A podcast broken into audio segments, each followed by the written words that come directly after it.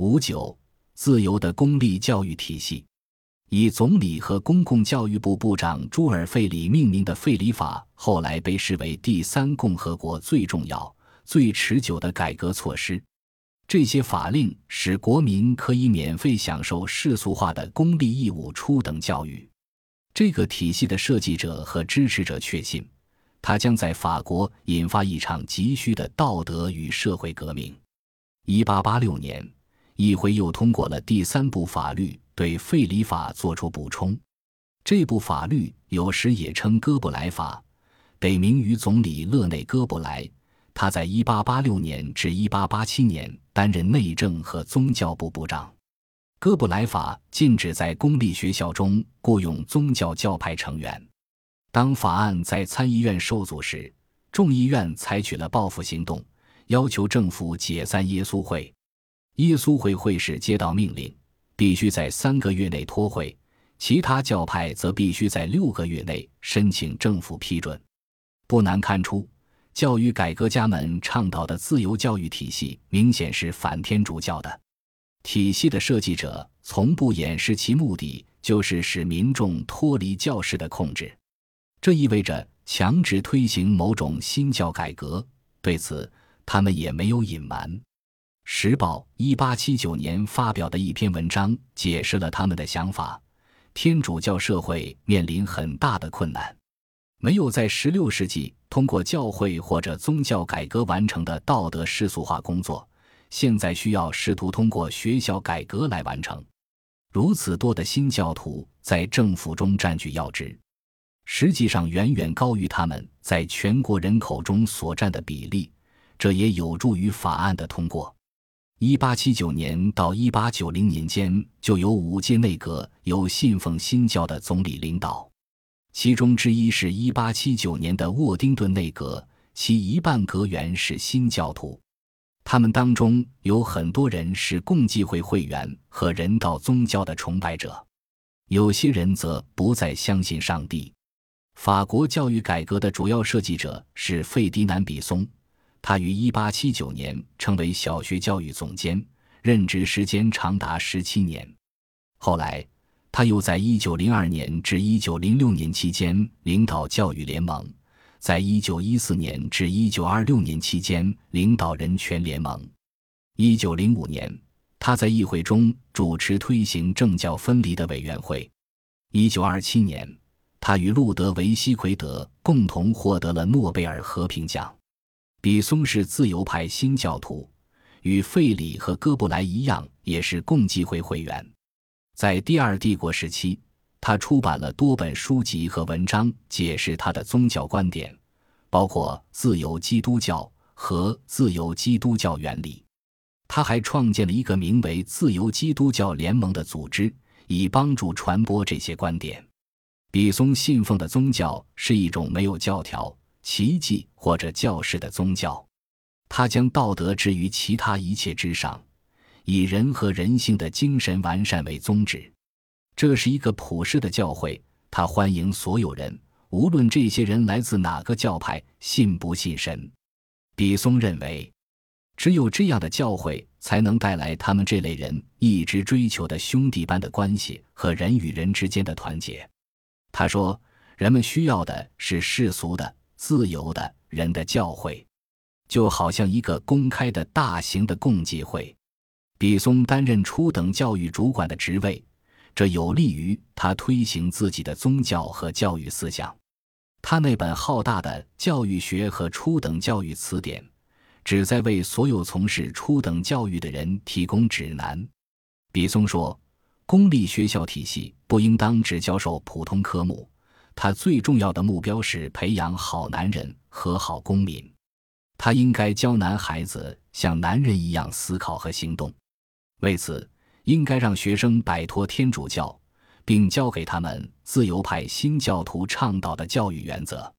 最重要的是，法国学校应该教授道德，而不是对教皇的服从。比松特别欣赏美国的公立学校体系。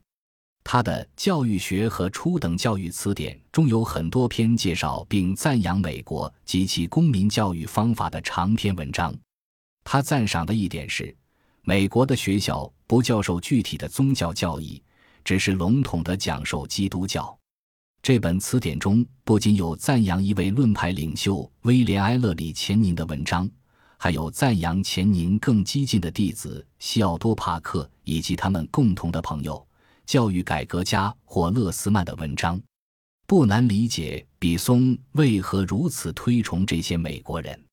他们和比松一样，都厌恶天主教，并对自由派新教有所偏爱。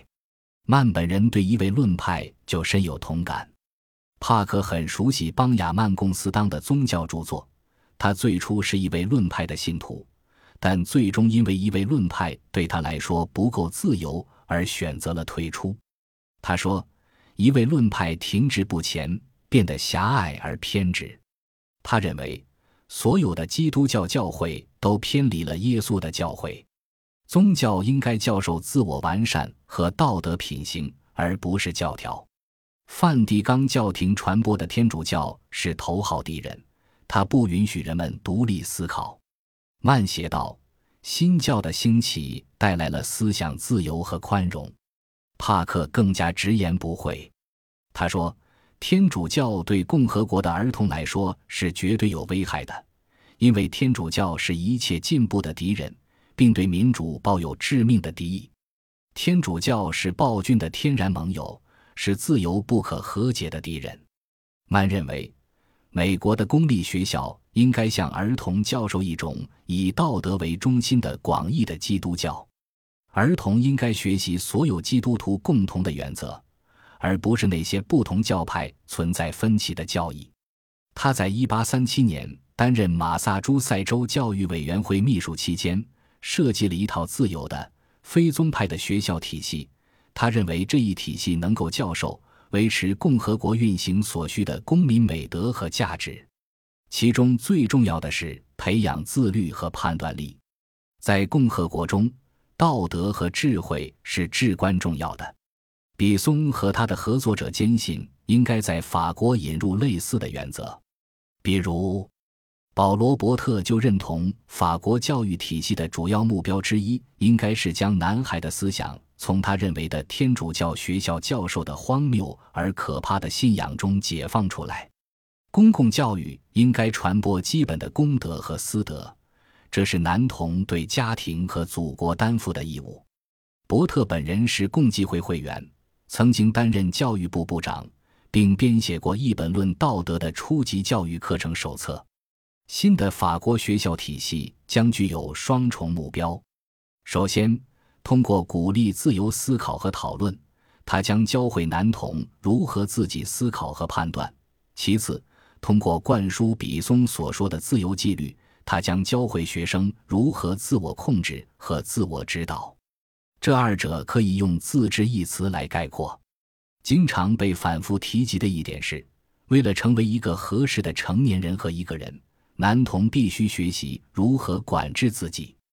这意味着，既要将他从天主教教士和基督教教条中解放出来，又要向他传授自由的或广义的基督教道德原则。如果要教授圣经本身，则应该严格的将其限定为可以帮助人们树立道德的历史文献。比松欣赏的一点是，美国人明白传播恰当的知识文化的必要性。他们知道教导青年学生学习正义和虔诚的道德准则的价值。所有共和宪法都是以此为依托的。爱国主义极其重要。按照他帮助设计的教育系统，法国的学龄前儿童要学习以道德为主题的爱国歌曲和诗歌。九岁至十一岁，他们要学习纳税和服兵役的义务。十一岁至十三岁的教育则强调服兵役的重要性、对国旗的敬重、对法律的服从和政治经济学的基本概念。教育改革不仅仅涉及男童，改革者说，女童也应该接受自由教育。在这里，他们同样受到了美国的启发。教育改革家塞勒斯·汀伊波在一八七零年访美后。出版了《美国的公共教育》一书，他在书中指出，美国证明了为女童提供自由教育的好处。只有这样，他们才能满怀爱国之情，为民主社会做出贡献。他感到遗憾的是，法国完全没能将妇女从教会的控制中解救出来，这造成了灾难性的后果。自由主义理论家朱尔西蒙认为，即使是最好的法国寄宿学校，在教育女孩方面也一无是处。这些学校传授的是轻浮的原则，没有任何严肃或者提升的内容。比松的《教育学和初等教育词典》中的一篇论女童的长文也持此观点。比松感到遗憾的是，他的同胞对女童的教育如此不重视。却对宗教如此关注，他说：“女孩和男孩在接受初等教育方面具有相同的权利，因为他们具有同等的智力。作为国家和家庭的成员，也负有相同的义务。”他列出了一长串女孩和男孩都应该学习的内容，最重要的是道德和公民教育，但也包括法语语言和文学、地理、部分法律和政治经济学。他坚持认为。这不是要让女孩变得爱好争辩，而在于女孩应该和男孩一样了解宪法、法律以及自己对祖国的义务。另一位改革家则说，这并不是要把女孩变成蓝袜子，但也不应该让他们毫不知晓现代世界的知识生活。教育改革家们没有质疑女孩天生的志业是成为妻子和母亲，他们的主要目标是使女孩成为更好的。妻子和母亲，亨利·马里翁在当时被誉为女性教育专家。他就这个话题在索邦大学举办了一系列讲座。马里翁解释说，夫妻关系是各种形式的社会生活中相互依存和团结的例子。女性和男性在社会中扮演的角色不同，但他们是互补的，并且具有同等重要的意义。适合妇女的角色是完善和柔化生活，首要的是私人生活，但这之后至少也要间接的完善和柔化公共生活。像马里翁这样的改革家经常指出要效仿美国对女童的教育方式。他们说，美国的婚姻更加公平，父母对子女的权威更合理，这也是美国的儿童学习民主价值观的途径。丈夫和妻子相互依赖并团结协作的想法，当然与天主教通常传播的父权制婚姻观完全不同。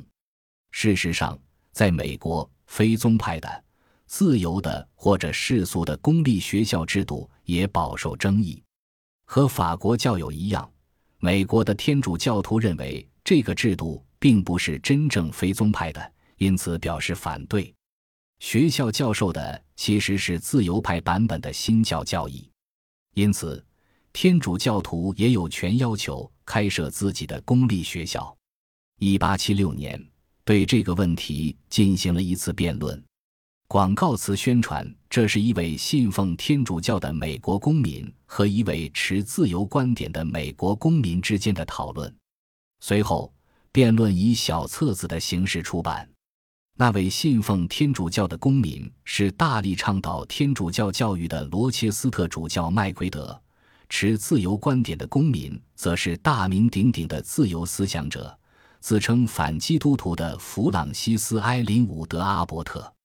麦奎德对美国公立学校提出了基于天主教立场的反对意见。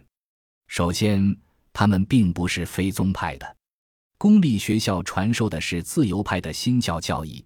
他违反了宪法和权利法案中规定的天主教徒的权利。其次，学校侵犯了父母决定孩子宗教信仰的权利。最后，天主教徒还必须向教育他们的孩子脱离天主教信仰的学校支付学费，这是错误的。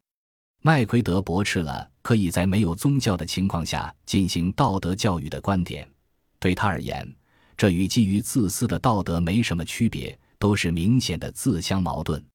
在对麦奎德主教的回应中，阿伯特不否认这些学校是反天主教的。他说：“美国公立学校体系的目标不是教授宗教，而是发展个性。麦奎德提到的父母权利只不过是原始野蛮行为的残留，其真正目的是把专制权威赋予父亲。”并以此延伸，最终将这种权威赋予教皇。天主教及其倡导的家庭观使妇女和儿童受到家庭的奴役。阿伯特赞赏地指出，在现代美国，人们已经开始认识到法律面前男女平等。阿伯特再次赞赏地提到，妇女运动旨在建立和保护妇女享有其自由个性的权利。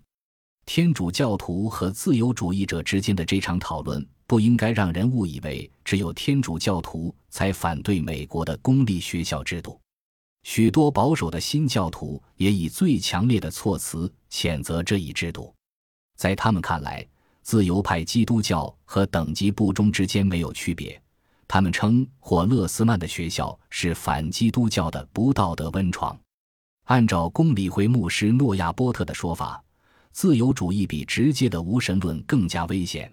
因为它非常具有诱惑性，它是反对圣经真理的阴谋，对传统的家庭观念具有明显和现实的危害。如果允许它进一步传播，就一定会颠覆社会，并给世界带来混乱。传统的宗教正统派拥护者，无论是天主教还是新教徒，都特别担心自由宗教与女权主义之间的联系。从非国教徒背景的玛丽沃斯通克拉夫特到与德意志天主教徒运动走得很近的路易斯奥托，再到坚决反对教权的法国女权主义者，这些妇女权益的倡导者都谴责教士和迷信，并经常指责传统教会造成了妇女地位的低下。和男同胞一样，他们当中有很多人坚信需要进行重大改革。要么让基督教会变得更加自由，要么就必须发明新的宗教。很少有比美国的伊丽莎白·卡迪斯坦顿更激进的女权主义者了。她谴责圣经本身就存在公然的性别歧视，并与他人合著了一本《妇女圣经》，以取而代之。她宣称，圣经和教会一直是妇女解放的最大绊脚石。不过，幸运的是。思想更加自由的人现在正对圣经进行更高级和更纯粹的解释。斯坦顿和其他人一样，希望出现一种新的宗教，这种宗教更加宽容，对科学更加开放，并且更有利于推进政治、经济和社会改革，包括妇女的解放。